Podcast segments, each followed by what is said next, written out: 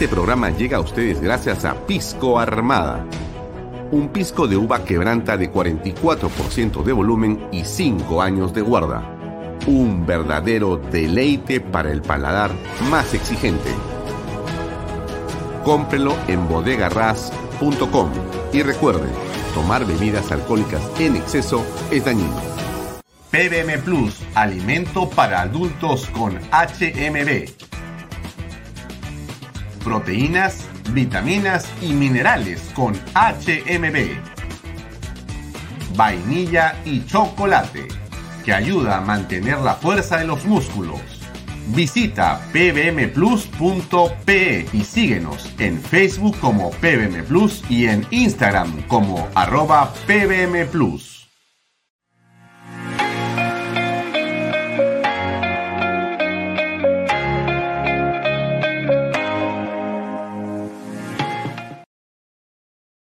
Bienvenido a la familia Sarcleti. Contamos con más de 20 años construyendo momentos especiales en más de 21 establecimientos ubicados en Lima y provincias.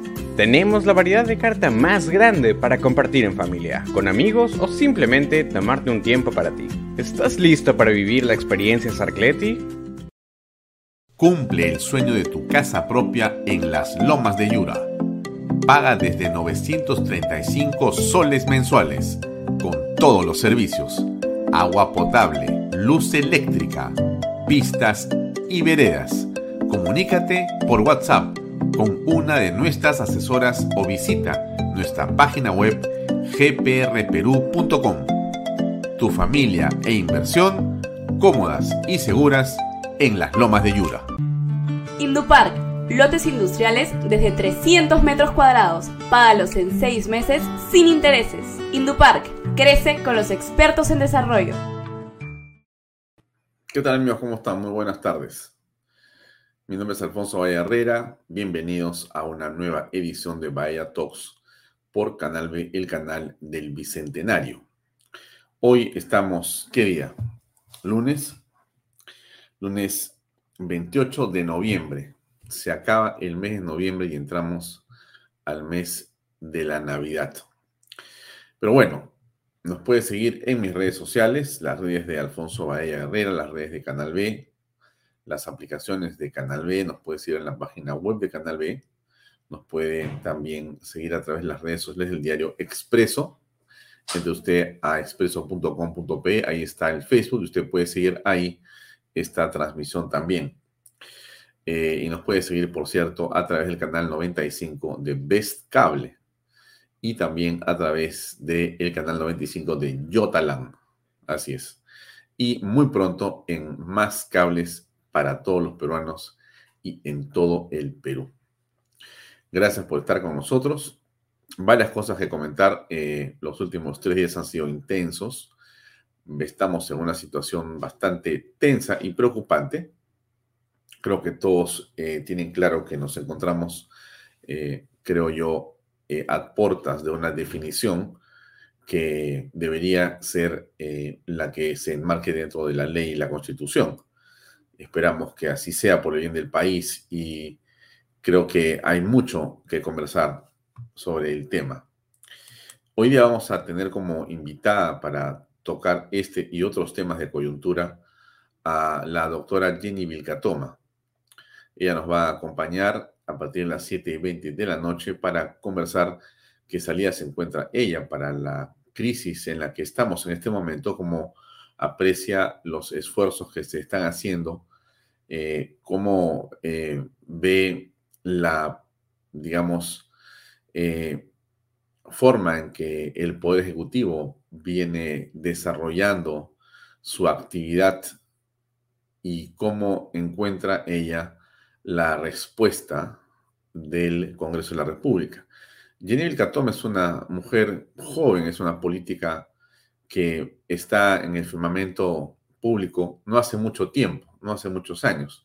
Como ustedes saben, Jenny Catoma ha sido congresista de la República, de un congreso que disolvió justamente Martín Vizcarra. Y bueno, es muy interesante conversar con una persona que ha estado en un, congreso disuelto, porque eh, a veces los congresistas suelen no comprender la gravedad de el asunto o la gravedad de la crisis en la que se encuentran inmersos, porque como suele pasar, nunca te das cuenta cuando estás en el centro y en la vorágine. Desde afuera se ve más claro. Y bueno, ella ha estado en el centro de esa vorágine hace no mucho, no, mucho tiempo y se produjo el 30 de septiembre de 2019 el cierre del Congreso por Martín Vizcarra, un cierre ilegal, un cierre inconstitucional, un golpe de Estado desde cualquier punto de vista, pero que fue, como ustedes recuerdan muy bien, avalado por la prensa y por muchos de los que hoy día se rajan las vestiduras. Pero en fin, eso lo conversaremos con la doctora Vilca Toma eh, ahora en unos minutos más. También comentarles que el día de hoy tenemos en el programa Perfiles con Pepe Mato a las 8 en punto un invitado también de mucha trascendencia, que es Nicolás Aramburu. Eh, Pepe Mato va a conversar con Nicolás Aramburu de 8 a 9 de la noche. Les recomiendo no perderse esa entrevista, esa conversación en Perfiles, aquí por Canal B, el canal del Bicentenario. Bien, este titular que pongo eh, tiene mucho que ver con lo que está pasando en este momento en el país. Este, se busca cierre del Congreso de la República. Betsy Chávez, que ahora es la flamante primer ministro, confirma que para Ejecutivo ya hubo primera negación de confianza. Podemos decir que no es así, podemos decir que es inconstitucional, pero para ella, para Pedro Castillo, para Aníbal Torres, para los ministros que firmaron, menos para Tina Boluarte, ya fue la primera cuestión de confianza y solamente basta una pequeña voluntad para que se produzca la segunda y chao Congreso. Así están eh, las cosas. Ella dice, nosotros hicimos un acta en la cual indicamos que la resolución suprema para la cual se aceptaba la renuncia del doctor Aníbal Torres, donde se indica por qué fundamentos jurídicos constitucionales esto constituye un rechazo de la cuestión de confianza. Eh, bueno, a todas luces es absolutamente ilegal, inconstitucional y demás, ¿no? Pero, digamos, el gran eh, problema que tenemos en el Perú es la presencia de eh, eh, quizá uno de los disruptores o uno de los, digamos, elementos más nocivos y contaminantes de la política peruana que fue Martín Vizcarra. Martín Vizcarra trajo en realidad no solamente eh, corrupción en su gestión, y descubrimos que tenía corrupción de moquegua y con una cola gigantesca de cosas que la justicia lamentablemente todavía no procesa, sino que vimos a un Vizcarra que en realidad tenía un plan eh, personal muy lejos de lo institucional y muy cerca de lo, digamos, personal, de lo personalísimo, y entonces, eh, como nunca, disparó una cantidad de millones de soles a los medios de comunicación que en realidad construyeron una imagen absolutamente falsa, absolutamente falsa. Esa falsedad, esa imagen falsa de Vizcarra, fue la que llevó a eh, la audacia, la, digamos, eh, irresponsabilidad y este, digamos, esta voluntad golpista que los medios nunca censuraron. Aunque usted, eh, digamos, eh, no recuerde y si recuerda, va a sentir lo mismo que sentimos todos en ese momento, ocurrió lo que ocurrió y eh, los medios dijeron ni una palabra. Al día siguiente del golpe del día 30 de septiembre, el Palacio Legislativo estaba rodeado de 300 o 400 policías de la DIVIAC. No dejaban entrar a los congresistas. Y usted se acordará que llegó el eh, este, congresista Tubino y que hubo una mofa enorme de mucha gente que estaba alrededor y que le tiraron inclusive un cono en la cabeza de una manera absolutamente miserable y cobarde. Y que eso fue puesto por muchos medios, mucha prensa alternativa, eh, muchos periodistas que se supone son serios como un ejemplo de burla y de que ese cono era en realidad la voluntad popular que estaba sobre la cabeza de un hombre eh, que uno puede discutir con el eh, almirante Tubino sobre cualquier cosa en la política, pero uno no puede faltar respeto a las personas y menos agredirlas. Por ninguna circunstancia, por ninguna razón, nada justifica la violencia. Pero eso fue lo que se hizo en ese momento. ¿Usted se acuerda?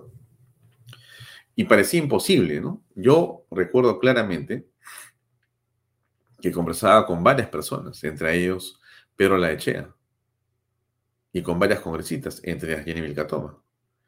Y yo preguntaba, decía, pero eh, ustedes han, digamos, eh, recabado información en torno a lo que puede pasar con la Fuerza Armada si este, eh, el presidente Vizcarra se le ocurre cerrar el Congreso de una manera ilegal. Y todos me decían, no, Alfonso, eso es imposible. Ah, qué bueno. ¿Y cómo? Bueno, no es que ya hemos conversado, ya hemos escuchado, ya nos han traído información, tenemos eh, información de que eso no va a ocurrir y que entonces lo que sí es claro es que si Vizcarra se sale del marco constitucional y cierra el Congreso, no hay cómo lo puede hacer, eh, va a terminar preso, va a acabar eh, siendo señalado y signado como una dictadura.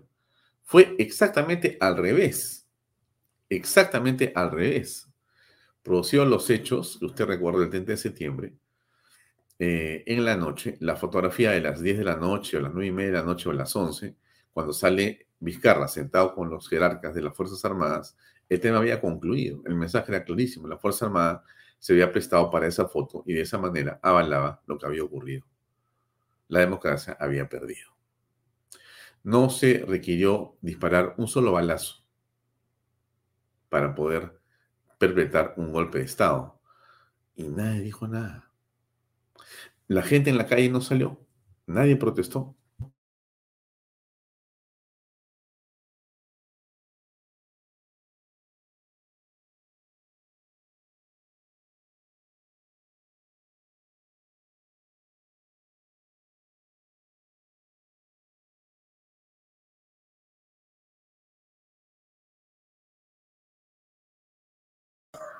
Audio. Bueno, ahora sí, ¿no? Ahora sí, ¿no?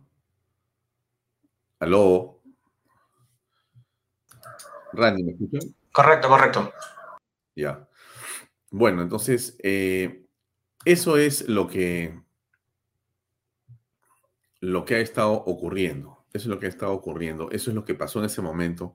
Y cómo en esa circunstancia tan compleja, tan difícil, tan tan inesperada, como a pesar de que mucha gente decía es imposible que pase, es imposible que haya un golpe de Estado, terminó ocurriendo lo que ya sabemos. Entonces, si a mí me dicen el día de hoy de que es imposible que haya un golpe de Estado en el Perú en los próximos días, yo diría, remítete a la historia reciente. No me digas que no. Ahora, alguien me puede decir, no, pero lo que pasa es que no puedes comparar a Vizcarra con Pedro Castillo. Alfonso Pero Castillo no tiene a la prensa. Alfonso Pero Castillo no tiene este, a la Fuerza Armada. Pero Castillo eh, tiene una encuesta totalmente distinta, ¿no? 30 eh, con él, 70 en contra de él. Vizcarra al revés. Miren, eh, yo simplemente les digo que desde mi perspectiva y mi punto de vista, estamos en un momento absolutamente delicado en la democracia en el país. Estamos a punto de perderla. Déjenme decírselo con toda crudeza y con toda realidad. O el Congreso de la República entiende qué es lo que tiene que hacer en este momento y toma acciones, o que se despidan, o despidámonos. Habrá que salir en las calles a protestar para recuperar la democracia. No para decirle que se vaya a Castillo o que haga esto o lo otro, sino para recuperar la democracia. Va a ser más complicado todavía. Eh, estos señores que están en el poder en este momento no tienen ya ningún tipo de, ¿cómo le puedo decir?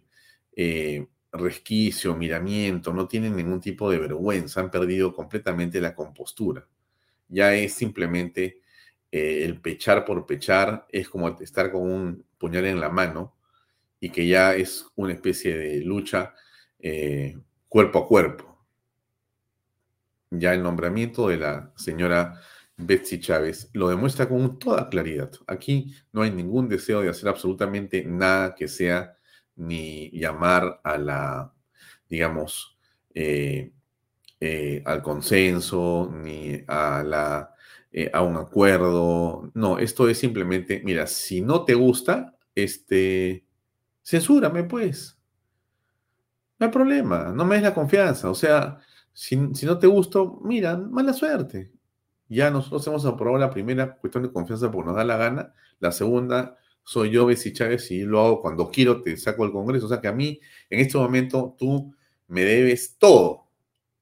O sea que si tú quieres seguir con tu quincena congresista, me tienes que hacer, tienes que hacer lo que me dé la gana a mí. Eso es en el fondo lo que Betsy Chávez está diciendo. Eh, y bueno, Sí, miren, esta es la interpretación que ella dio el día de ayer en Canal 7. Por supuesto que no va a ningún canal, ¿no? O sea, ya, miren, miren, porque, porque fíjese algo que es muy importante, ¿no? Cuando nosotros decíamos al principio, y era, mejor dicho, al final de la campaña del 21, decíamos nosotros acá y en, varios medios se decía lo mismo, no es posible que el presidente o el candidato presidencial eh, simplemente no se presente a los medios que más, que le diga a la gente que lo acompaña en los mítines que insulte a los medios, que, que, golpee, que le tire piedras y que, y que eh, realmente eh, difame y calumnie a los medios de comunicación y que no se, no se siente a conversar con ningún medio. ¿Se acuerda que decíamos eso? Pucha, que lloras por herida, ¿no? Ok. Llegamos al gobierno de Pedro Castillo, al increíble gobierno de Pedro Castillo. ¿Y qué pasó? Pedro Castillo dijo, bueno, no me interesa hablar con los medios tampoco. Y los ha insultado, le ha pegado a los periodistas, los ha encerrado atrás de la policía, les ha faltado el respeto de todas las formas posibles. Y nadie ha dicho lo suficiente, ni siquiera los periodistas. O sea, aquí hemos tratado nosotros de decir cosas, pero eh, los gremios, la sociedad en general, los medios de comunicación abiertos, ¿no? O sea, el 2, el 4, el 5, el 9. No han dicho nada. Por ahí un editorial pues, que no, escucha a nadie, ¿no? Pero en el fondo no les ha importado. ¿Y por qué señalo esto? Porque miren cómo se va deteriorando la democracia, ¿no? Cómo se va deteriorando. Eso es muy grave. O sea, esto comienza así y miren cómo va terminando. A estas alturas, la señora Betsy Chávez el señor Salas, el señor presidente, dicen lo que les da la gana, quien les da la gana, como sea. Te insultan, te gritan, te cierran, te... no les importa, ya no les interesa. Y como está tan deteriorado el ambiente, ya las formas se han perdido. Entonces, estamos en una situación de una profunda incertidumbre por lo que va a ocurrir. ¿Esto afecta a la economía? Seguramente le afecta. Un poco, no tanto, quizá. En el fondo yo creo que sí puede afectarla. Pero por otro lado, hay una economía informal que se mueve al margen del gobierno. Y la gente dice, bueno, eso es lo que hacen arriba, porque se roban la plata, siempre se han robado, abajo seguimos trabajando. Y la economía se mueve, porque usted ve que la economía sigue funcionando como un relojito. Pero el tema, el tema es el siguiente, ¿no? Entonces, ¿cómo es que estamos en este momento eh, tratando de construir gobernabilidad? Es imposible porque la forma cínica en la que se presenta el gobierno a estas alturas es como pocas veces uno ha visto en la historia, creo que de ningún gobierno. Solamente yo imagino que este, esto que está pasando en el Perú debe ser muy parecido, o es muy parecido porque yo recuerdo a lo ocurrido en Venezuela, a lo que ocurre en Nicaragua, a lo que ha ocurrido en Bolivia en el peor momento de Evo Morales, ¿no? Cuando tienes regímenes que ya no les importan las formas democráticas, o sea, simplemente no le interesa la oposición. Ellos se mofan y los quieren aplastar, y si no, o sea, un poco más intensa es que agarra tu avión y anda vete. No, me molestes. Eh, acá está Betsy Chávez ayer hablando en Canal 7. Escuchemos. Hicimos un acta, ¿no? El acta, además que las personas, usted, todos pueden ver en nuestro portal de PCM, que indica la resolución suprema por la que se acepta la renuncia del doctor Aníbal Torres Vázquez en su calidad de premier en mérito a la carta de renuncia. y la carta de renuncia en mérito al acta de sesión de Consejo de Ministros, donde indicamos nosotros por qué fundamentos jurídicos constitucionales esto constituye un rechazo de la confianza. Ahora bien, si decir esto, lo que estoy diciendo con esta claridad, va a implicar que no me den la confianza, yo no puedo obligar a los parlamentarios a que, a que me den la confianza, pero sí puedo ser honesta y sincera con la ciudadanía en lo que nosotros consideramos que es justo y necesario. Reitero, al margen de nosotros como actores políticos, ¿qué le estamos dejando a los que vienen después de nosotros? Entonces... Impresionante, impresionante. Termino con ella, ¿no? En este momento se está pesando más que los otros poderes del Estado. Es una situación grave. ¿Qué le estamos dejando a los que vienen después de nosotros? Entonces, ese es el tema que tenemos por corregir y por mejorar. Sin embargo, entiendo que desde el Ejecutivo ya se entendió esto como la primera negación de confianza. Correcto. ¿no? ¿Y están firmes en esa posición? Por supuesto. ¿Le queda a usted alguna duda? No, ¿no es cierto? ¿De qué cosa va a ocurrir? Ese es el tema un poco que hoy vamos a conversar con Jenny Vilcatoma, ¿no? ¿Qué va a ocurrir?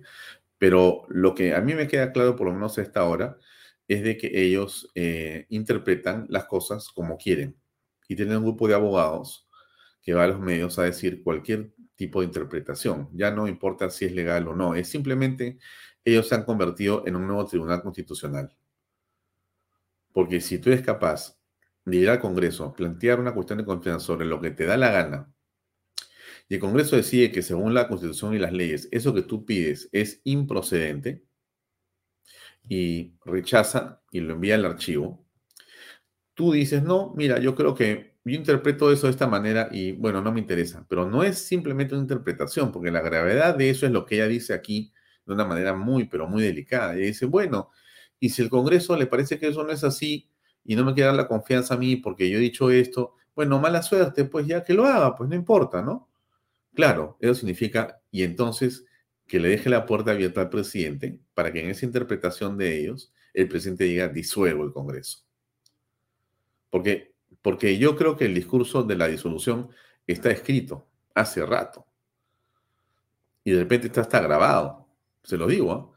O sea, yo me imagino a Pedro Castillo ahora con su corbata, que aparece con su corbata y su saco, diciendo, y en mérito a lo ocurrido, porque la primera y la segunda, entonces ahora yo declaro disuelto el Congreso y convoco elecciones y ahora la Junta de Portavoces y esto terminó. Así que en un año más tenemos elecciones. Buenas noches.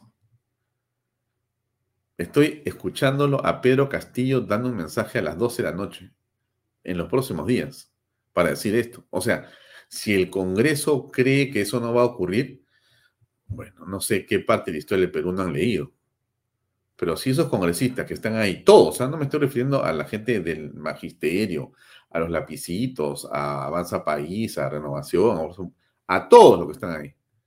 Si los congresistas creen que eso no va a pasar, la verdad que no sé dónde están viviendo. Me parece que todos están, sinceramente, eh, en una nube de la cual espero que bajen pronto, por el bien del país. Estamos en un momento absolutamente crítico. No es yo creo que no es así porque no va a pasar, porque eh, vamos a golpearlo primero al presidente. Mira, yo no sé cómo van a hacer, pero si no tienen las firmas para tomar una decisión en las próximas horas, no sé si 24 es mucho, ya 48 es un riesgo extremo. Porque esta señora Betsy Chávez no tiene ningún problema en cerrar el Congreso a través de ella. No tiene ningún problema, pero ninguno. Y Castillo sabe que la única forma, y esa es la otra parte que tienen que comprender los congresistas, la única forma de salvarse, y a estas alturas, todos ellos, inclusive Betsy Chávez, la única forma de salvarse de la cárcel, todos ellos, es si disuelven el Parlamento. No hay otra manera de salvarse. Pero Castillo va a empujarlos a todos a esa disolución. Es lo mejor. Porque de esa manera, de alguna manera, de alguna forma se plancha el tema, se cierra ahí la investigación y eso va ya. Un año más tiene tiempo. Para en un año hasta cae más la fiscal de la nación. Tranquilamente. Entonces, eh, Dina Boluarte, una mujer inteligente, una mujer inteligente, una, política sagaz, ¿no? Acusada de lavado de activos y a punto de ser defenestrada como Castillo, ¿no es cierto?, ha tenido la, eh, digamos, rapidez de no firmar esta barbaridad, porque es realmente una barbaridad. Aquí está el documento que se refiere la señora Betsy Chávez. Esta es la carta de José Pedro Castillo a Aníbal Torres. Perdón, esta es la carta del día 25. Ya este es 25, eh, primero es, primero es esta de acá, primero es la del 24, o sea, eh, Aníbal Torres le escribe a Pedro Castillo y le dice, mire, eh, presento mi dimisión. Agradezco la oportunidad y hasta acá me despido de usted. Eso es el 24 de noviembre, ¿correcto? A las 10 y 55 de la mañana. El día 25, vista la renuncia de el señor Aníbal Torres, se resuelve aceptar la renuncia. Pero Castillo, Aníbal Torres. Muy bien. Y acá está el acta de sesión del 24 de noviembre, donde están los ministros de Estado que pronunciamiento del Consejo de Ministros sobre el rechazo de plano de la cuestión de confianza, contenido en el artículo número tal. Esto que está acá es falso, absolutamente falso, es una mentira absoluta, pero está escrito, está escrito, está escrito. Y tan escrito está que al final firman todos, menos evidentemente Dina Boluarte, porque ella dijo, yo no me las pico, ya no estoy con ustedes. Chao muchachos. En ese sentido, al haberse producido la crisis total del gabinete, el Consejo de Ministros acordó por unanimidad que todos los ministros y ministros de Estado, el presidente del Consejo de Ministros, presenten su renuncia en el, señor presidente de la República. Ya está. Ya está. Ahí está la justificación jurídica. Muy bien, ese es el acuerdo. Esta es la responsabilidad penal de estos señores. Acá están todos. Curburneo, Rodrigo Landa, Hugo Barragán, Aníbal Torres, Willy Hurtado, Félix Chero, Rosendo Leoncio Serna, Kelly Portalatino, Jenny Patricia Ocampo, Alejandro Salas, Roberto Helber Sánchez, Alessandra Gil Herrera, César Paniagua, Chacón Jorge Luis Prado, Wilber Gabriel Rosas Beltrán, Claudia Liliana Dávila Moscoso, Betsy Betsabe Chávez, Rodolfo Gustavo Ramírez. Todos estos que han firmado acá son responsables penalmente. Están hasta el cuello ellos saben, ellos saben que esto que han hecho es inconstitucional. Pero ellos dicen que esto es constitucional y legal. Y la forma en que lo dice la señora Chávez es impresionante. Esto es una, una cuestión pues de un cinismo bárbaro. Hicimos un acta, ¿no? El acta, además que las personas, usted todos pueden ver en nuestro portal de PCM, que indica la resolución suprema por la que se acepta la renuncia del doctor Aníbal Torres Vázquez en su calidad de premier en mérito a la carta de renuncia y la carta de renuncia en mérito al acta de sesión de Consejo de Ministros, donde indicamos nosotros por qué fundamentos jurídicos constitucionales esto constituye un rechazo de la confianza. Es correcto. Ahora, eh, aquí hay alguien que me escribe, eh, Verde, déjenme quitar esta señora que está acá. Verdecia Pastora. Pero usted cree, a mí me dice, que el presidente va a disolver el Congreso para llamar a elecciones. Está total y absolutamente equivocado, me dice. No va a haber otro Congreso. Todo será Asamblea Constituyente. Es verdad. Yo dije que iba a haber elecciones, pero en realidad lo que quise decir era que el presidente podía tomar el camino constitucional, pero en la práctica, obviamente, estoy con usted, me decía Pastora. Me parece imposible pensar que Pedro Castillo, eh, los ministros de Estado, los asesores políticos como Bermejo y el señor, eh, digamos, las otras personas que lo acompañan, van a aceptar que una vez con todo el poder y sin el Parlamento, no sea el momento de la Asamblea Constituyente. No hay forma. O sea, el Congreso se cierra y te van a imponer una Asamblea Constituyente como sea. Y eso es simplemente el cambio del contrato social por el cual el Perú ha avanzado 30 años. O sea, es eh, ponerle pausa al país para instaurar un modelo absolutamente desquiciado. Eh, esto se puede detener, lo pueden detener los congresistas. O sea, ellos lo pueden detener. Y miren ustedes lo que dice, ¿quién? Valdemar Cerrón, ¿no? Pero antes de eso, ¿no? Miren lo que dice Salas, ¿no? O también es otro campeón Salas, ¿no? Eh, escuchen lo que dice. Acá ya dejemos la situación de querer seguir buscando conflicto. Un año, cuatro meses, el Ejecutivo ha tenido que trabajar viviendo amenazado por ser vacado, por ser suspendido, por ser inhabilitado. Es hora de sentarnos a conversar, es hora de dialogar, de buscar consenso, de buscar acuerdos. Es importante, el país no puede seguir esperando más. Son nueve millones de pobres que efectivamente están esperando soluciones. Es impresionante, ¿no? Eh, son 51 carpetas fiscales, 190 elementos de convicción, ya el tema de los delitos en los que está inmerso Castillo, para estos señores, eh, ya, ya ni siquiera interesa conversarlo. ¿Se han dado cuenta ustedes, no? O sea, ya Betsy Chávez puede hacer lo que le dé la gana. También Alejandro Salas, Félix Chero. Ellos pueden hacer o decir lo que sea.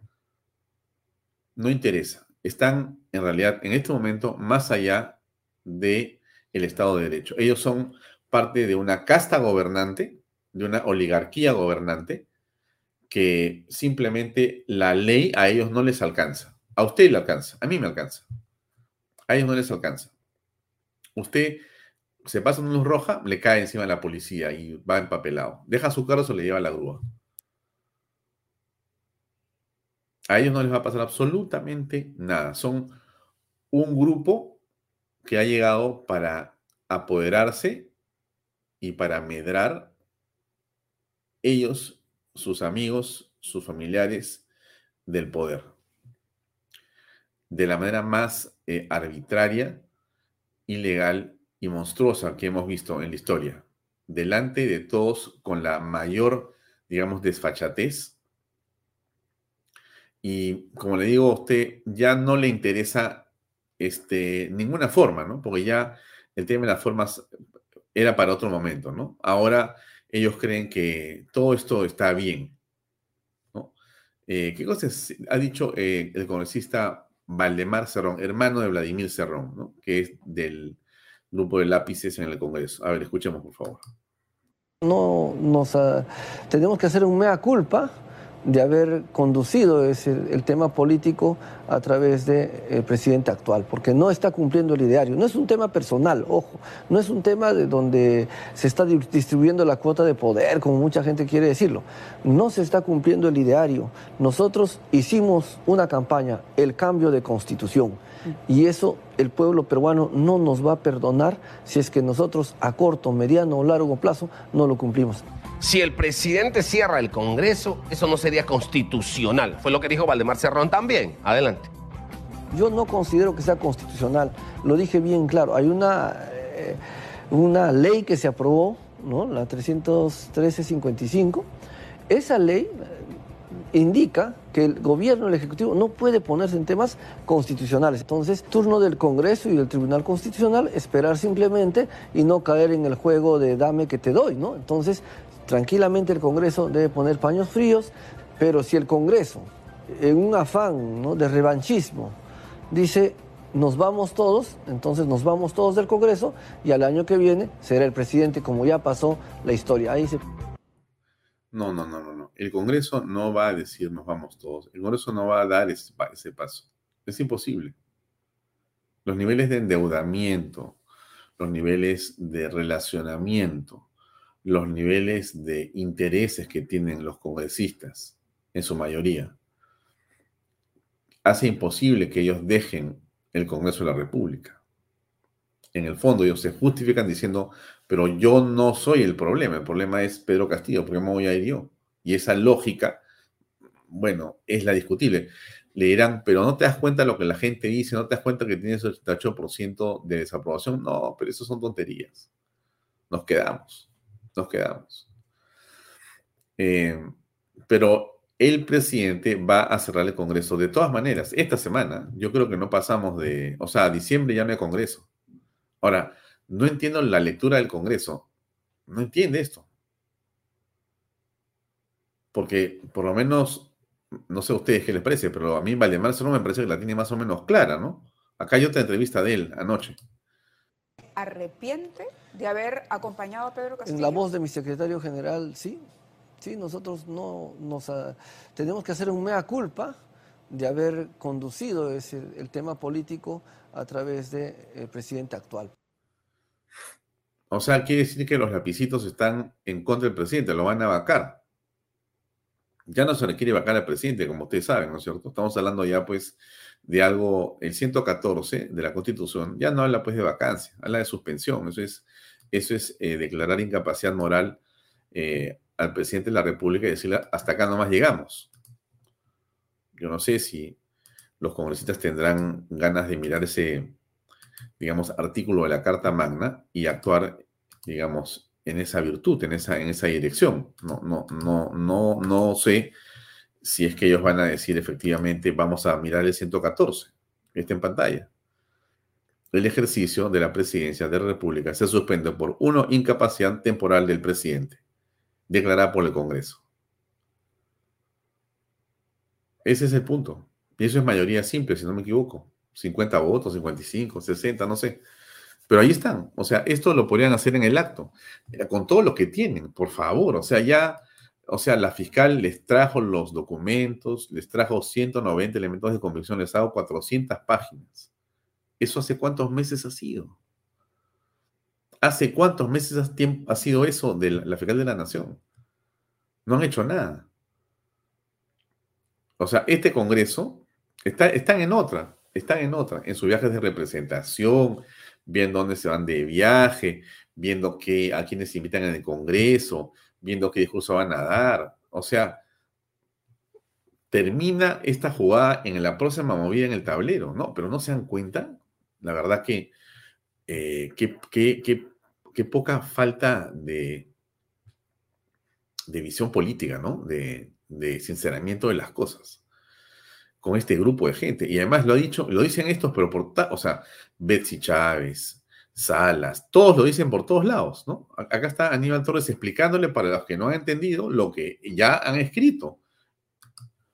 Dicen que el rechazo de la cuestión de confianza no es tal. El propio Congreso está diciendo en su resolución que rechaza la cuestión de confianza. Muy bien, pues ya lo rechazaron. Ya se produjo la crisis del gabinete. Que inicien todas las acciones que deseen ante el Tribunal Constitucional. Ahora, claro, algunos de ellos dicen, pero nosotros tenemos a nuestro Tribunal Constitucional. O sea, consideran ellos que el Tribunal Constitucional es de ellos porque, claro, en realidad ellos han elegido a seis miembros del Tribunal Constitucional. No tenemos mucho interés en que cómo resuelva el Tribunal Constitucional. Aquí se tiene que aplicar la ley, aquí se tiene que aplicar la Constitución. Ellos han rechazado una cuestión de confianza, ¿no? Y en vista de esas circunstancias, si ellos este, son, como dicen, personas capaces, si son inteligentes, lo único que deberían hacer, y mañana lo debe hacer el presidente del Congreso, convocarlo al presidente del Ejecutivo para dialogar, conversar y poner fin a esta situación de incertidumbre política que está haciendo tanto daño al Perú. Porque en caso contrario, la solución va a ser eh, muy negativa. la solución es que se va a cerrar el Congreso de la República. Es obvio. Es lo que está diciendo. Yo no eh, sé qué más necesita el Congreso para darse cuenta que vienen por ellos. O sea, están en la puerta. Están en la puerta. O sea, lo que están haciendo en, en este Palacio, ¿sabe lo que es? Le voy a explicar. En Palacio hay alguien que está redactando el discurso y está haciendo argumento jurídico. Es, es armando, ¿no? Armando un estratagema para decir de acuerdo a qué legalidad es legal cerrar el Congreso. Y están armando el discurso del presidente Castillo. Ya está la escenografía, está la corbata, el terno, La ya está listo todo. Ya está la cámara prendida y están esperando que el presidente se siente a leer. ¿A qué hora? Un ratito, dice el presidente. Vamos a ver en qué momento lo hacemos. Lo hacemos de todas maneras. Pense un segundo. Entonces todos están esperando que se produzca esa situación de cierre del Congreso. Y el Congreso, ¿qué ha hecho hoy el Congreso? El Congreso está en otra, ¿no? Ha, estado, ha recibido a Betsy Chávez hoy. Este, este es Betsy Chávez en el Congreso hoy día. Congreso, señores congresistas, tenemos tres días que entiendo van a ser de, debate y no quisiera culminar esta exposición eh, sin llamar. La exposición, para que usted sepa, ha sido porque se está debatiendo la ley de presupuesto y le corresponde al presidente del Consejo de Ministros y Ministro de Economía ir a sustentar eso. Por lo general, no tiene que ir el, el PCM. Yo entiendo que puede el Ministro de Economía, pero bueno, ella ha querido ir, obviamente está dando un mensaje político para decirles, por si acaso, señores, estoy acá para decirles que yo los voy a cerrar. Les está diciendo en su cara, hoy día, en la cara de todos. Siempre a puentes de diálogo. Yo estoy segura que con el presidente de la Comisión de Presupuesto y con cada uno de los integrantes vamos a poder llegar a, un, debate alturado porque finalmente tenemos que colocar a todos los ciudadanos por encima de nosotros mismos. Entiendo también que muchas de las propuestas que están dentro del dictamen eh, de presupuesto responden a algunas demandas adicionales, como me lo han hecho saber algunos señores parlamentarios. Y como escuchaba por parte del señor presidente de la Comisión de Presupuesto, necesitamos, por supuesto, nosotros un presupuesto que nos pueda brindar una mirada social, una mirada humana. Creo que estos tres días, hasta el 30 de noviembre, en que tenemos por tarea darle al país la ley más importante. Vayamos nosotros con acuerdos, con una mirada hacia el interior y consideramos firmemente trabajar unidos. Yo sé que se ha venido corriendo un rumor desde hace algunos días y creo que en unidad podemos superar ese rumor y podemos trabajar por todas las peruanas y todos los peruanos. Muchas gracias. Ya está, te lo acaba de decir. Este rumor que los quiero cerrar acaba de circular o está circulando, ¿no es cierto? Podemos superarlo si conversamos. Ahora, si no conversan, lo siento, se le cierra. Te lo están diciendo en tu cara. O sea, si tú no lees eso y no entiendes eso, no sé, pues habrá que ponerle manzanitas, vaquitas, cuadritos, bolitas. No sé. Te están diciendo en tu cara, te voy a cerrar. Te voy a cerrar si tú no me haces caso. Si tú, así es esto, mira si tú no te olvidas de Patricia Benavides y de las 190 elementos de convicción, si tú no dejas de lado el tema de la familia del presidente o los amigos que se han fugado, si tú no, si tú no haces eso, te voy a cerrar. Entonces, para que podamos conversar, olvídate. Es más, sácala a la fiscal de la nación y mete la presa. Si la metes presa, vamos a comenzar a conversar. Eso te está diciendo, como ha dicho Aníbal Torres. A mí me quieren meter preso, a ella tienen que meter la presa. Te está diciendo Congreso, tú metes la presa a Patricia Benavides y nos quedamos todos juntos entre 26 abrazados de la mano. Ningún problema. No haces eso, te, te voy a, disolver. Y como decía nuestra este, eh, persona que, que, puso hace un minuto, nos van a disolver o lo van a disolver al Congreso, no para hacer este, este, elecciones, ¿no? Obviamente, ¿no es cierto? Eso o sea, nadie se chupa el dedo, pues no. O sea, si tú ya trataste el Congreso, mira, la felicidad es absoluta. Uf, eso es una fiesta pues interminable. Asamblea Constituyente, este, Estado pluricultural, plurinacional, Evo, ven acá, eh, Bolivia, llévate lo que quieras para allá. Este es el desmadre absoluto. Ya no hay control, pues, porque todavía, aquí el problema está en que ellos tienen al Congreso como el elemento fiscalizador que los molesta los molesta, no es, no es el tema simplemente, estimados amigos, eh, no, es, no, es, no es el pájaro frutero eh, llevándose o, mordiendo una fruta para llevarse un bocado. Es una metáfora esto, ¿no es cierto? ese no es el punto. Porque entonces aparecen pues los otros que dicen, oye, pero en realidad pues ni que fueran robando tanto, ¿no? Más ha robado pues el otro que hacía adendas, más ha robado el otro que tenía su banquito más han robado haciendo esto y lo otro, en cada contratazo que había. Acá son pájaros fruteros. Meten a un amigo para darle un sueldito de 5 mil, de 10 mil, nada más. Eso que se arguye o se argumenta eh, para que este, uno no esté con el ojo fiscalizador es una barbaridad, porque no es así. Eh, no, es, no es un pájaro frutero, es simplemente la parvada más grande de pájaros fruteros sobre toda la plantación. O sea, es evidente, sí, es, es 10 mil o 15 mil soles, pero no son dos puestitos, son miles de puestos públicos que se siguen llenando sobre la base de este copamiento de incapaces, ¿no es cierto? Eh, sin meritocracia, solamente por ser amigos de amigos de amigos de, y has construido y has destruido al Estado. Has construido una burocracia que es peor de la que ya existía, sobre la cual puedes discutir sobre calidades y eficiencias, pero has metido ya un factor nefasto. Y no se van a ir, porque tú lo que vas a hacer con esa gente que has metido al Estado, le vas a decir que tiene que ser laboral para siempre. Y sacarlo te va a costar cientos de miles de soles por persona. O sea, estás quebrando al Estado con tu política de pájaros fruteros. O sea, es una barbaridad. Es un caos absoluto para el país lo que están haciendo estos señores. Donde sea que han entrado, donde sea que han entrado, simplemente han generado un ambiente de corrupción. Todos los ministerios, todas las dependencias públicas. ¿Usted no ha escuchado acaso?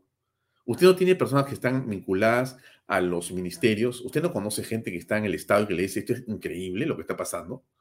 ¿Usted no se da cuenta que está paralizado el Estado porque nadie quiere firmar porque se quieren robar la plata delante tuyo? ¿Usted ha escuchado eso? O sea, ese es el problema. O sea, este y este grupo de gente no le entran balas. O sea, estos no tienen ningún tipo de honor, ni vergüenza, ni reputación. No les interesa, pero ya, o sea, lo mínimo, la señora Betsy Chávez, la señora primer, primer ministro, ha sido, digamos, puesta en evidencia con respecto a los favores que tiene en relación a la gente que la rodea y que es su círculo personal. No le interesa. Ella ha dicho, ¿acaso yo soy casada? O sea que lo... Ella dice lo siguiente, ¿no? Mientras no sea ilegal, no pasa nada. Yo puedo ser una inmoral pero la inmoralidad en la Constitución no está castigada. La inmoralidad en el Código Penal no se pena, se pena el delito. Entonces yo puedo hacer lo que me dé la gana con mi amigo, porque ahí dice, si es que yo estuviera casada con eso. Como estoy casada, mira, yo le regalo lo que sea. Lo nombro mi mayordomo, lo nombro mi asesor, a él, a su hermano, a su amigo, a toda su familia, al amigo del nuevo amigo que tengo, y en fin, yo lo que sea. Esos son los niveles de inmoralidad que tenemos en el Estado. Y eso es lo que se ha descubierto de una persona. No es todo lo que pasa. Eso, eso es lo que se ha visibilizado una persona. Ahora, usted se da cuenta que son 18 ministros de Estado. Usted sabe que hay abajo cientos de viceministros. Usted sabe que abajo hay direcciones y hay, el aparato estatal es gigantesco. ¿Usted se imagina lo que está pasando ahí abajo en este momento? Porque la señora Betsy Chávez ha dado la clarinada. Todo se puede hacer. Todo se puede hacer.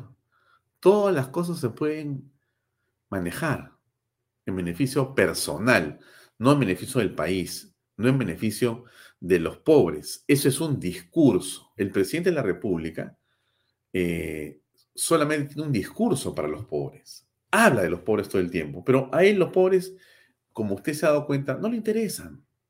O, usted siente que hay más trabajo, que hay más seguridad.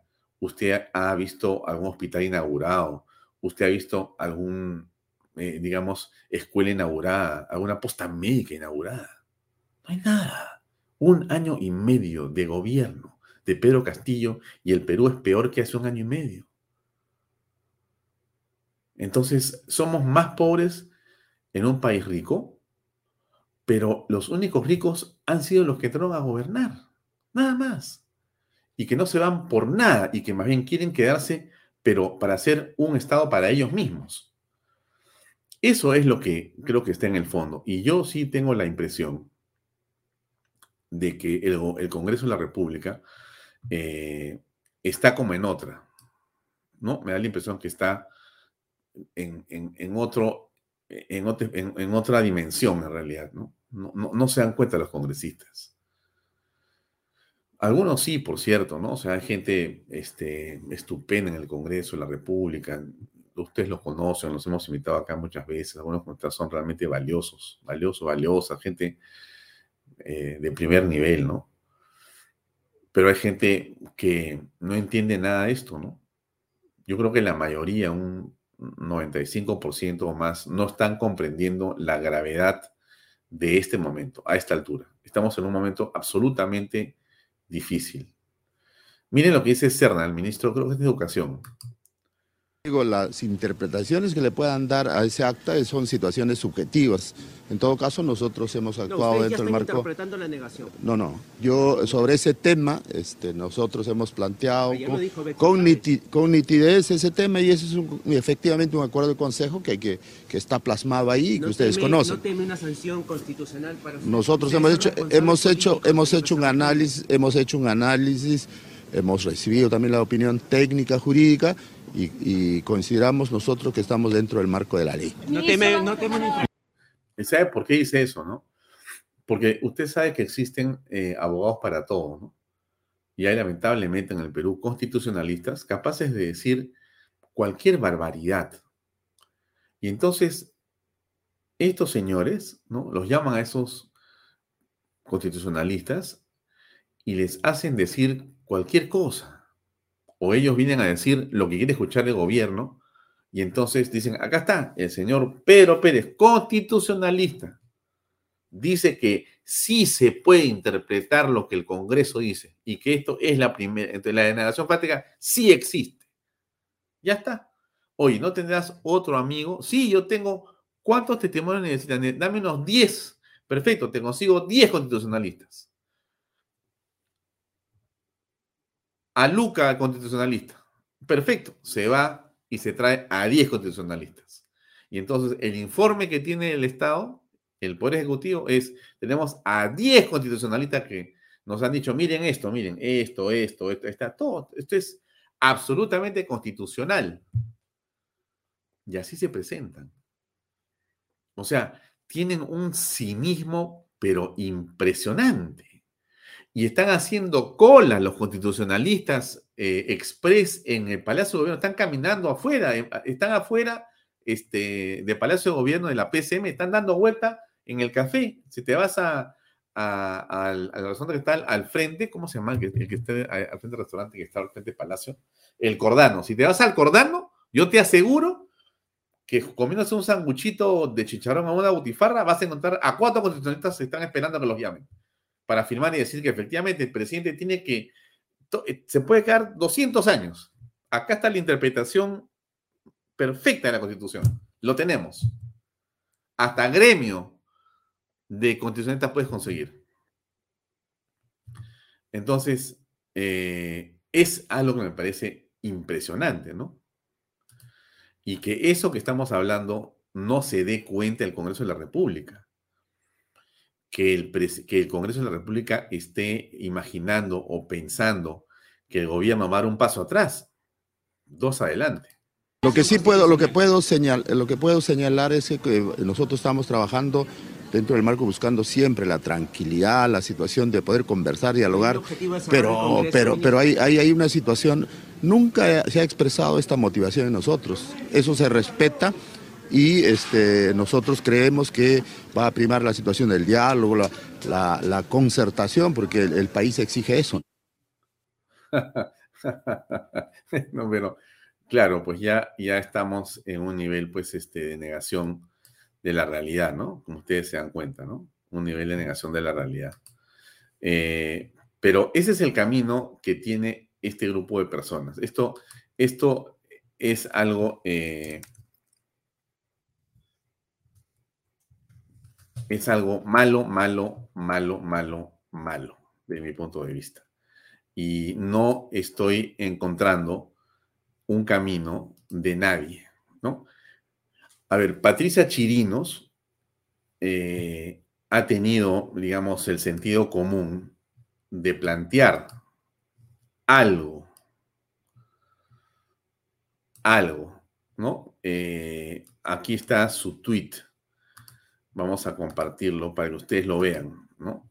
Muy criticada, muy, este, eh, le disparan a Patricia Chirinos por todos lados, ¿cómo es posible que haga esto, que haga lo otro? Sí, pero finalmente lo hace, pues.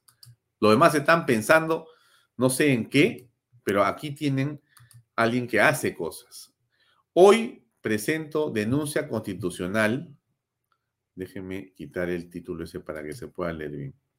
Hoy presento denuncia constitucional contra Castillo, el ex primer Torres y todos los ministros que firmaron el acta del Consejo donde el gobierno interpreta a su antojo la respuesta a la cuestión de confianza. Nadie por, está por encima de nuestra constitución y las leyes peruanas. Y ahí está el argumento de ella.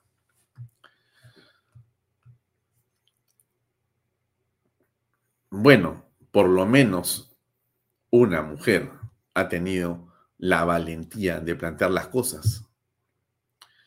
Felicito a la congresista Patricia Chinos desde acá por haber tenido eh, el tino de salvar el honor de la goleada porque lo que yo veo es una goleada de las fuerzas, eh, digamos, eh, no, no, no de gobierno, sino de las fuerzas ilegales y corruptas. Porque los congresistas no han dicho, esta boca es mía. No han dicho nada. Estamos en que ella, Betsy, ha confirmado lo que estamos pensando nosotros. Eh, el fin de semana salió información sobre la señora eh, Betsy Chávez en varios medios. El Comercio sacó una página completa, Cuarto Poder, Canal 5, Canal 2. Betsy Chávez defendió como abogada a Gerald Oropesa y Rodolfo Arellana. Tremendas joyas. Eh, hay una moción para suspender a Pedro Castillo por 12 meses. Será presentada en el Congreso, pero están pues pensando y pensando y pensando y pensando eh, tanto piensan que no van a llegar, no van a llegar. En el camino es obvio que se tiene más información y hay 100 viceministros en menos de año y medio, 100 viceministros, 80 ministros de Estado y 100 viceministros. Ustedes se dan cuenta el desastre que puede existir para ustedes, si ustedes están en una empresa o en 20 empresas, y se cambian 80 veces al gerente general y 100 veces a los gerentes que están abajo. Aquí ha pasado así. El Estado es un desastre en este momento. Todo lo hacen lento y mal. Cuando ocurre lo que ha ocurrido con el avión de LATAM y los bomberos y el aeropuerto y el, tema de Corpac y la pista, ese lamentable accidente que tiene que investigarse, por supuesto, para saber qué pasado realmente, de muchas maneras hay un efecto que desde mi punto de vista debe estar en la burocracia o en la mala burocracia que se ha puesto en Corpac. O sea, es inconcebible lo ocurrido, inconcebible. Y lo que demuestra el accidente es que estamos pues hasta las patas en los aeropuertos, pero recontra mal. O sea, no existe la menor contingencia. 14 vuelos parados, cientos de vuelos que han regresado, se han ido, no han podido venir, paralizó el aeropuerto tres días. ¿Cuánto se ha perdido?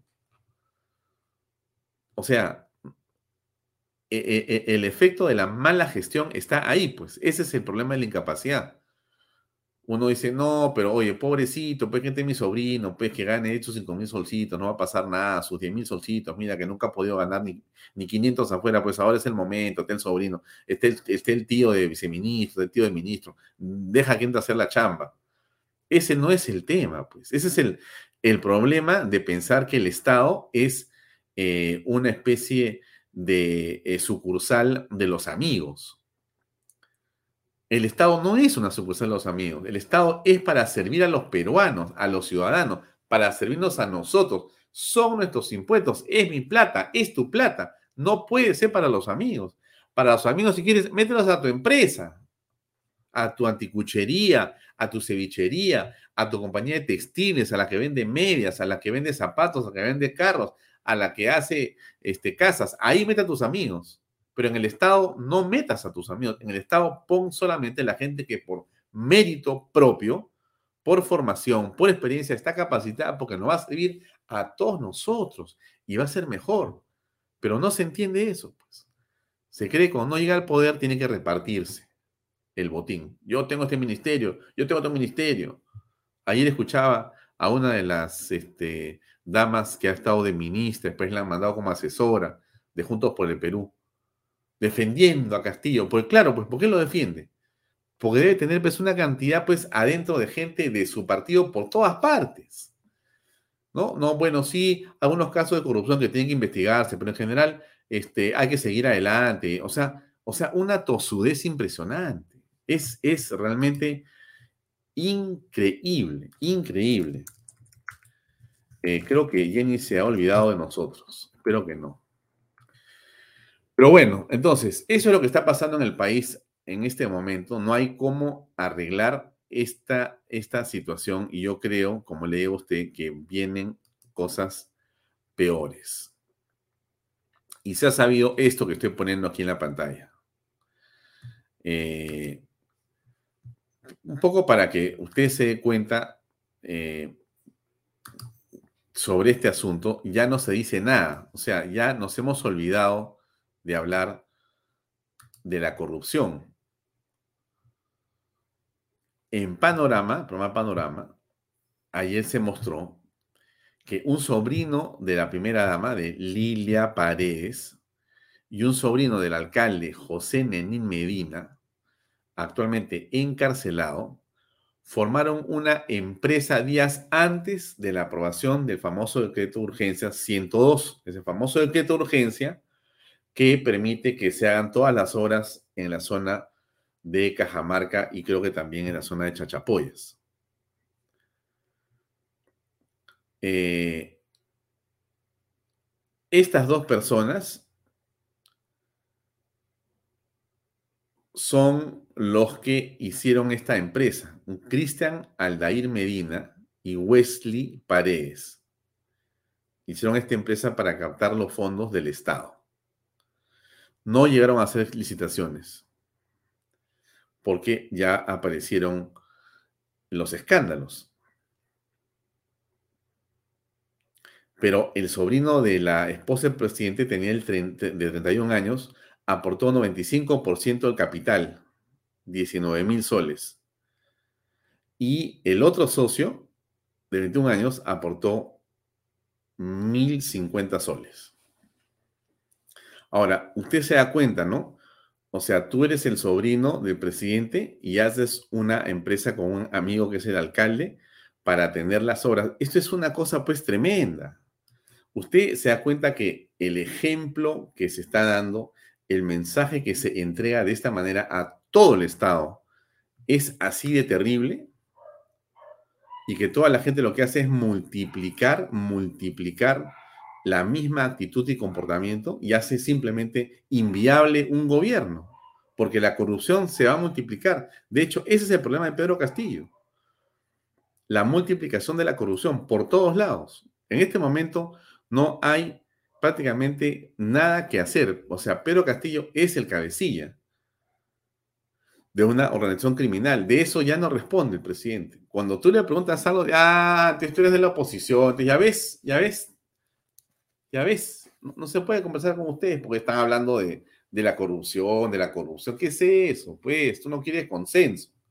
Como dice, pero ustedes escuchan pues a Salas, pero Salas da la impresión no que esté en otro mundo, sino para ellos la corrupción no existe. No existe 190 elementos de convicción, pero escúchenlo. Tiene que primar. Acá ya dejemos la situación de querer seguir buscando conflicto. ¿Cuál es la búsqueda de conflicto si lo que te están pidiendo es que respondas a las preguntas de la fiscal y cuando ve el presidente con su dice voy a responder y mi respuesta es no voy a responder nada? ¿Cuál es la búsqueda de conflicto? ¿Cuál es la búsqueda de conflicto? Nada. Un año, cuatro meses, el Ejecutivo ha tenido que trabajar viviendo amenazado. Amenazado. ¿Quién lo ha amenazado? Pero a quien ha encerrado a la gente son ellos, a los periodistas. Quien ataca a la gente son ellos. A, quien le caen bombas lacrimógenas son las que hacemos marchas. A quien le meten palos es a las señoras, a los señores de tercera edad. A los que le rompen la cara es a la gente que está con sus banderas. ¿Cuál es la amenaza al presidente? ¿Quién ha amenazado al presidente? En las últimas horas hemos visto al, al congresista Muñante y a la congresista Moyano y a otros congresistas y otras periodistas a que les envían eh, mensajes por celular para decirles que los van a asesinar. Eso es lo que está pasando en el país en este momento. Por ser vacado, por ser suspendido, por ser inhabilitado. Es hora. Por ser vacado, por ser suspendido. La vacancia y la suspensión es una prerrogativa constitucional del Congreso de la República del Perú. Cuando yo te digo que te voy a aplicar la ley, no te amenazo. No te amenazo.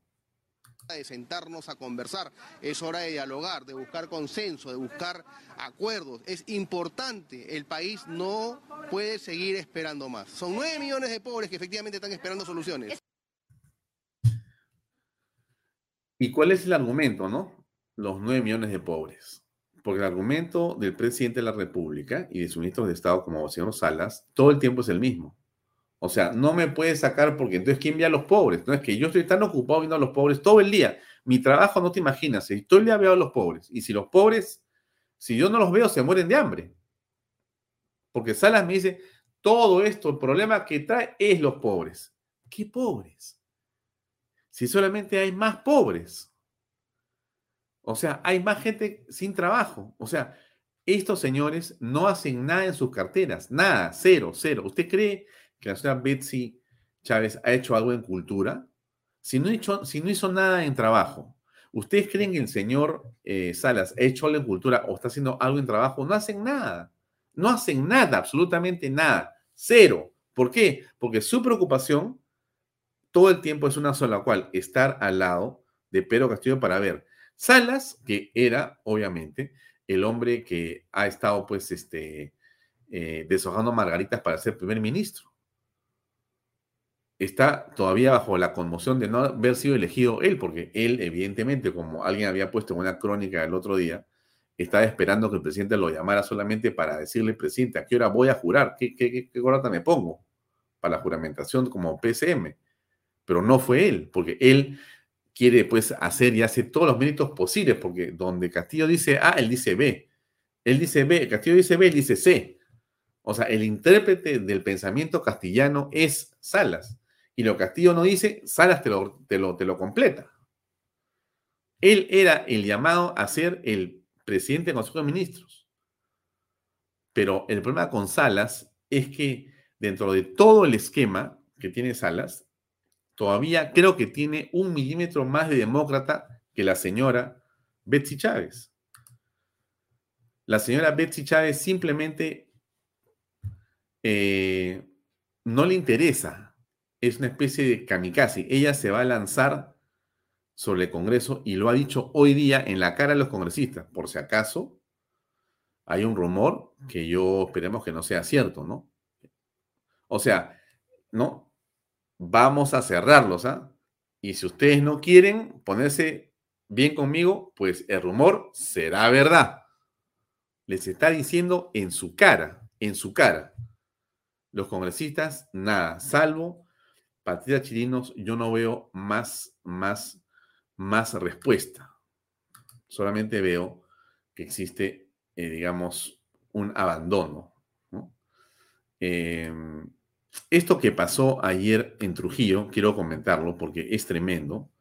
En esta situación en la que nos encontramos de desgobierno, eh, se ha tratado y se ha logrado rescatar a una, creo que es una empresaria, eh, creo que es, no sé si, cara, acá está. A ver, veamos esta imagen, por favor.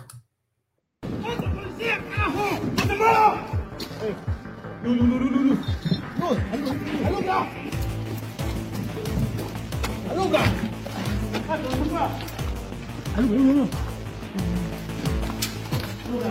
Alto, no suma ahí. ¡Luz! ¡Luz! ¡Luz! ¡Ya! ¡Carajo, no Thôi tí đi.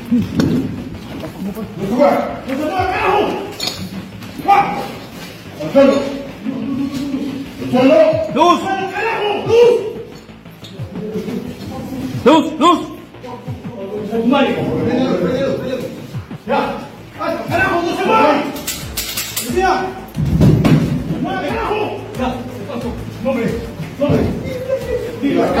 Bien, bien, bien, bien, bien.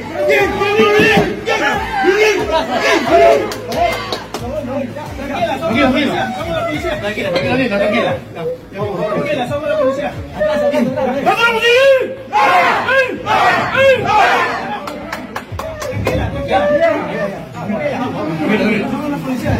Muy, muy,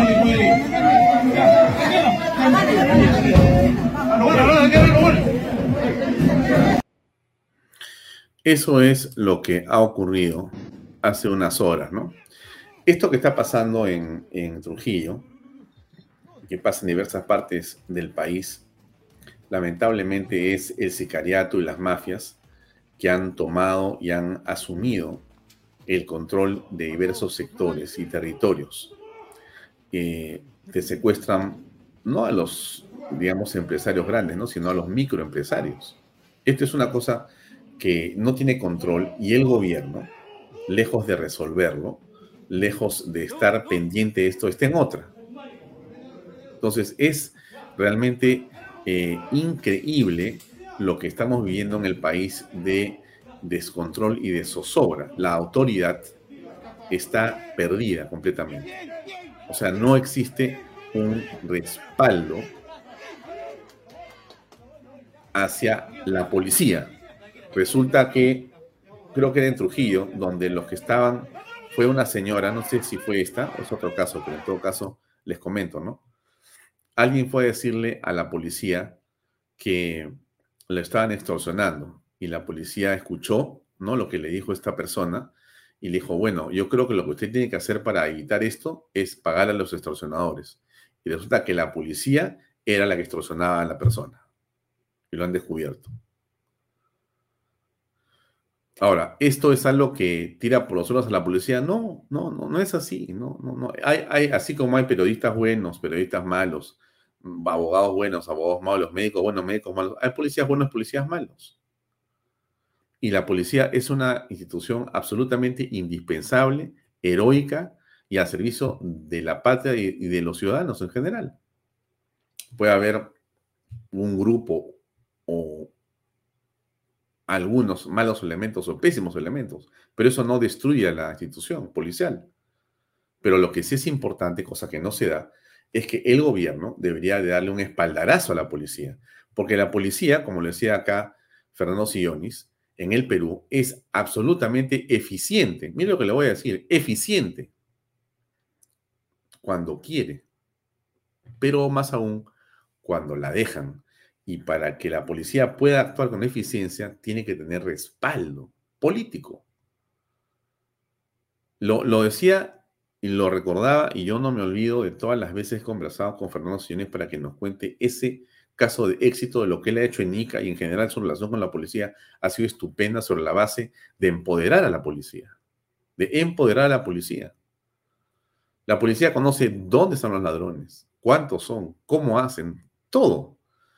Pero tú tienes que apoyar a la policía para que esa policía pueda realmente llevar adelante con éxito un trabajo de defensa de los ciudadanos, cosa que no está ocurriendo. Ese caso que estamos viendo aquí en Trujillo es clamoroso, pero es parte del caos, del problema.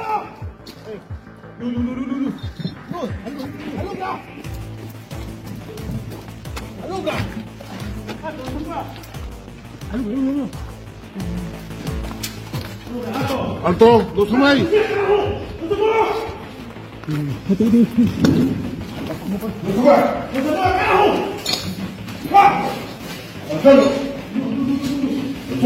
Dos.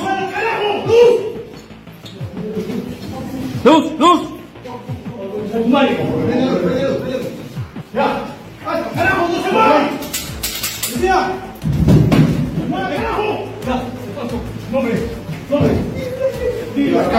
¡Bien!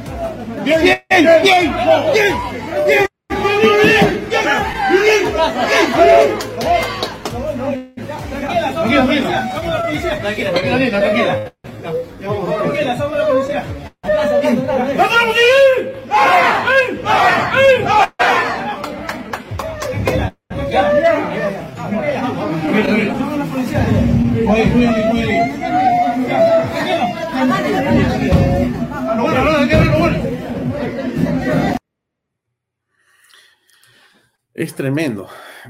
Otro caso que ha conmocionado es eh, este que, que parece realmente pues de película, ¿no? Pero lo ponemos porque me parece fundamental que también estemos informados sobre lo que ocurre lamentablemente con ciertas bandas delincuenciales, ¿no? Eh, déjenme compartirlo con ustedes eh, un segundo, que acá lo tengo, pero no sé por qué no apareció en el menú. A ver. Eh, este es, este es, este es. Ahí está, a ver.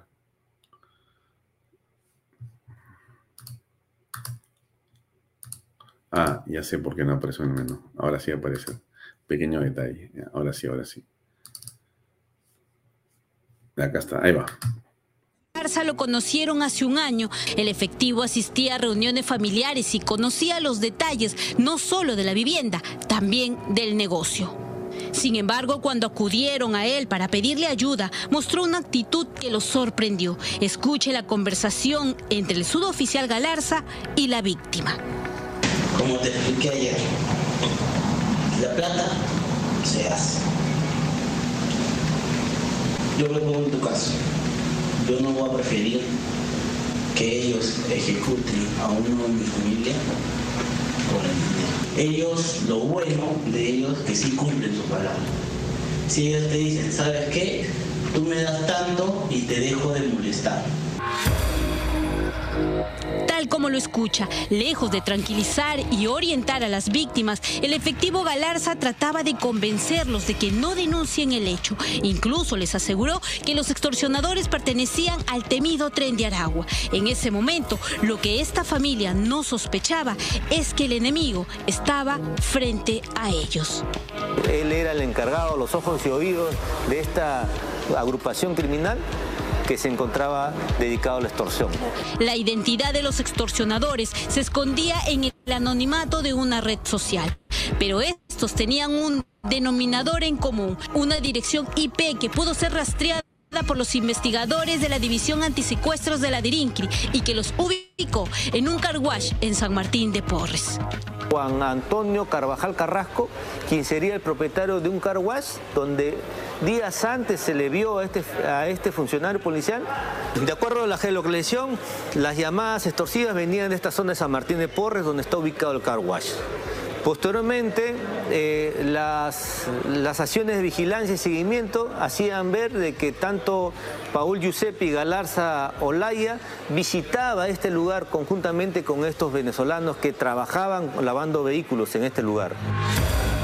El suboficial Galarza, supuesto amigo de la pareja de emprendedores, también mantenía una amistad con el dueño de este local de lavado de autos y con dos ciudadanos venezolanos que trabajaban ahí.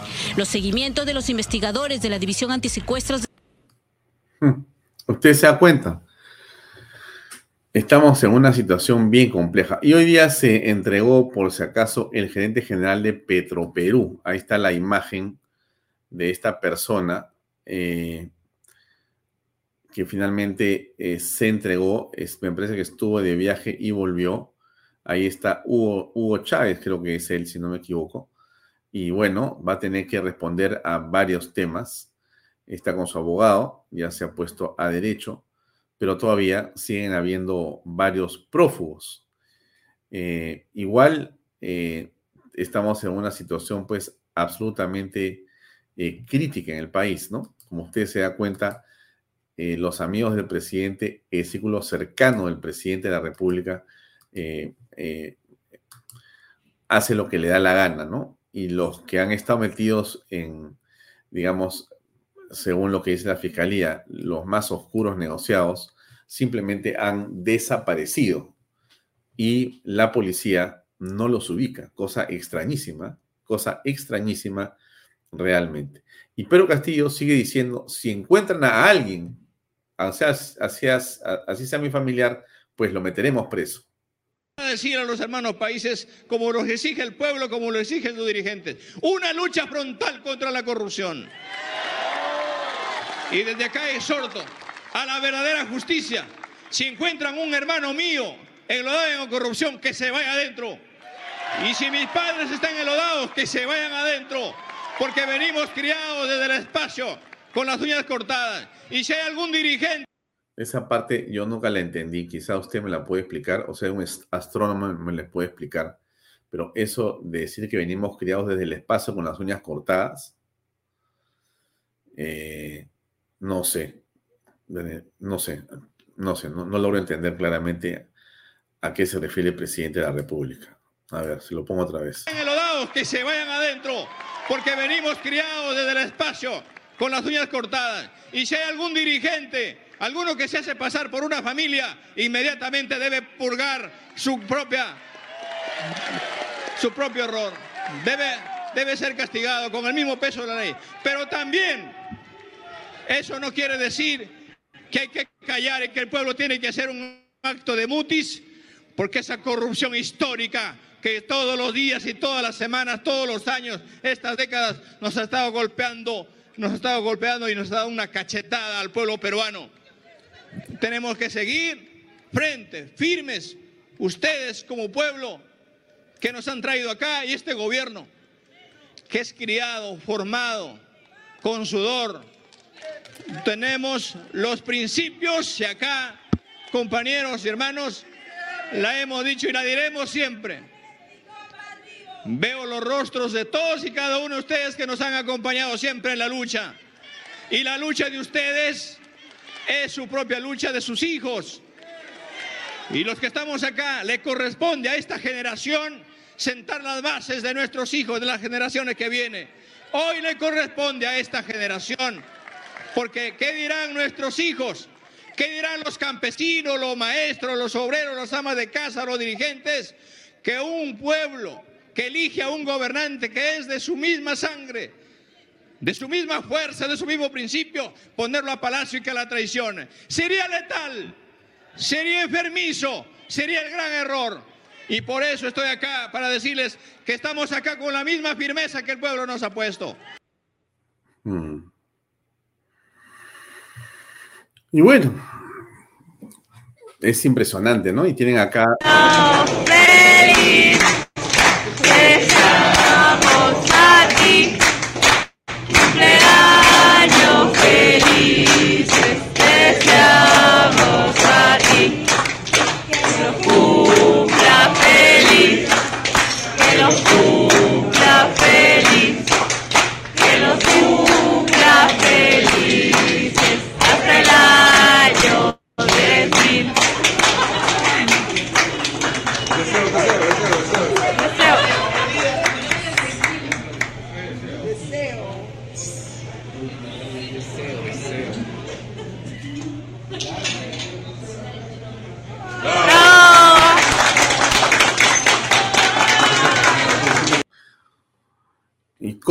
Ministra, ¿no? ¡Corre!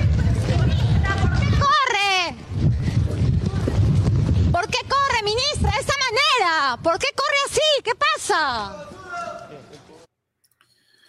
Bien, amigos.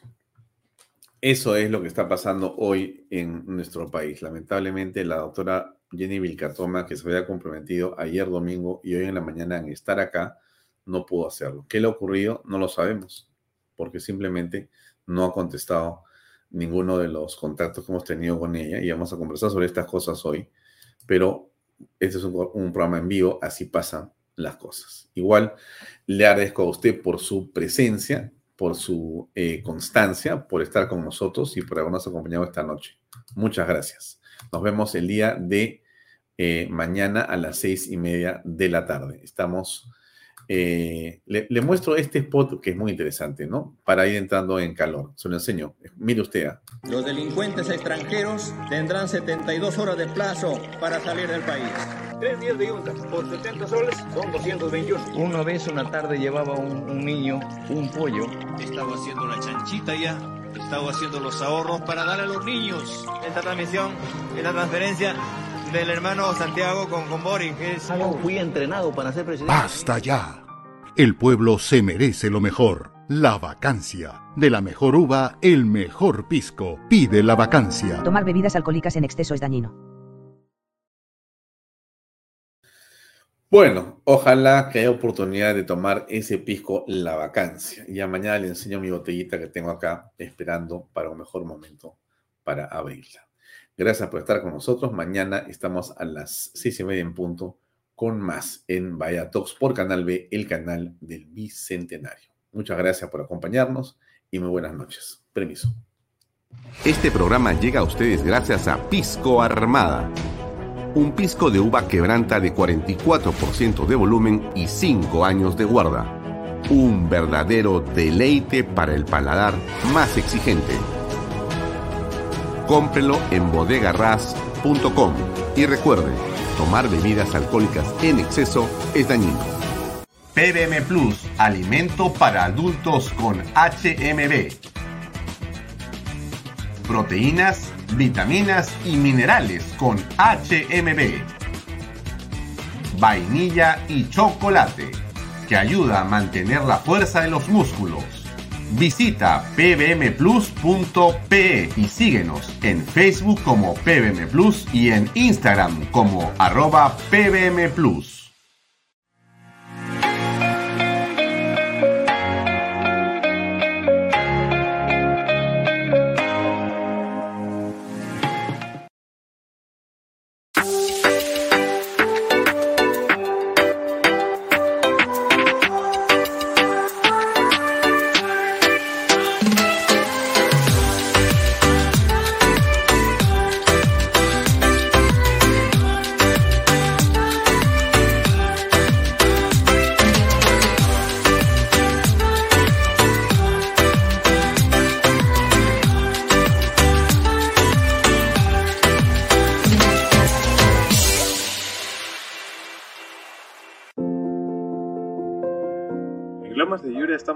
contentos de haber cumplido con el sueño de muchas familias peruanas, por lo siguiente. Porque nuestros hijos tienen zonas seguras de esparcimiento y recreación. Porque gracias a los bonos de techo propio y nuevo crédito Mi Vivienda pagamos cuotas más bajas que las de un alquiler. Porque gracias al convenio con Fomipol tenemos la tasa más baja a nivel nacional. Porque nos brindan espacios cómodos y agradables. Porque contamos con los servicios básicos las 24 horas. Porque me permitió desarrollar mi negocio familiar. Así como estas y otras familias, los invitamos a que ustedes también formen parte de nuestro proyecto Las Lomas de Yura. Indupark, lotes industriales desde 300 metros cuadrados. Págalos en 6 meses sin intereses. Indupark, crece con los expertos en desarrollo.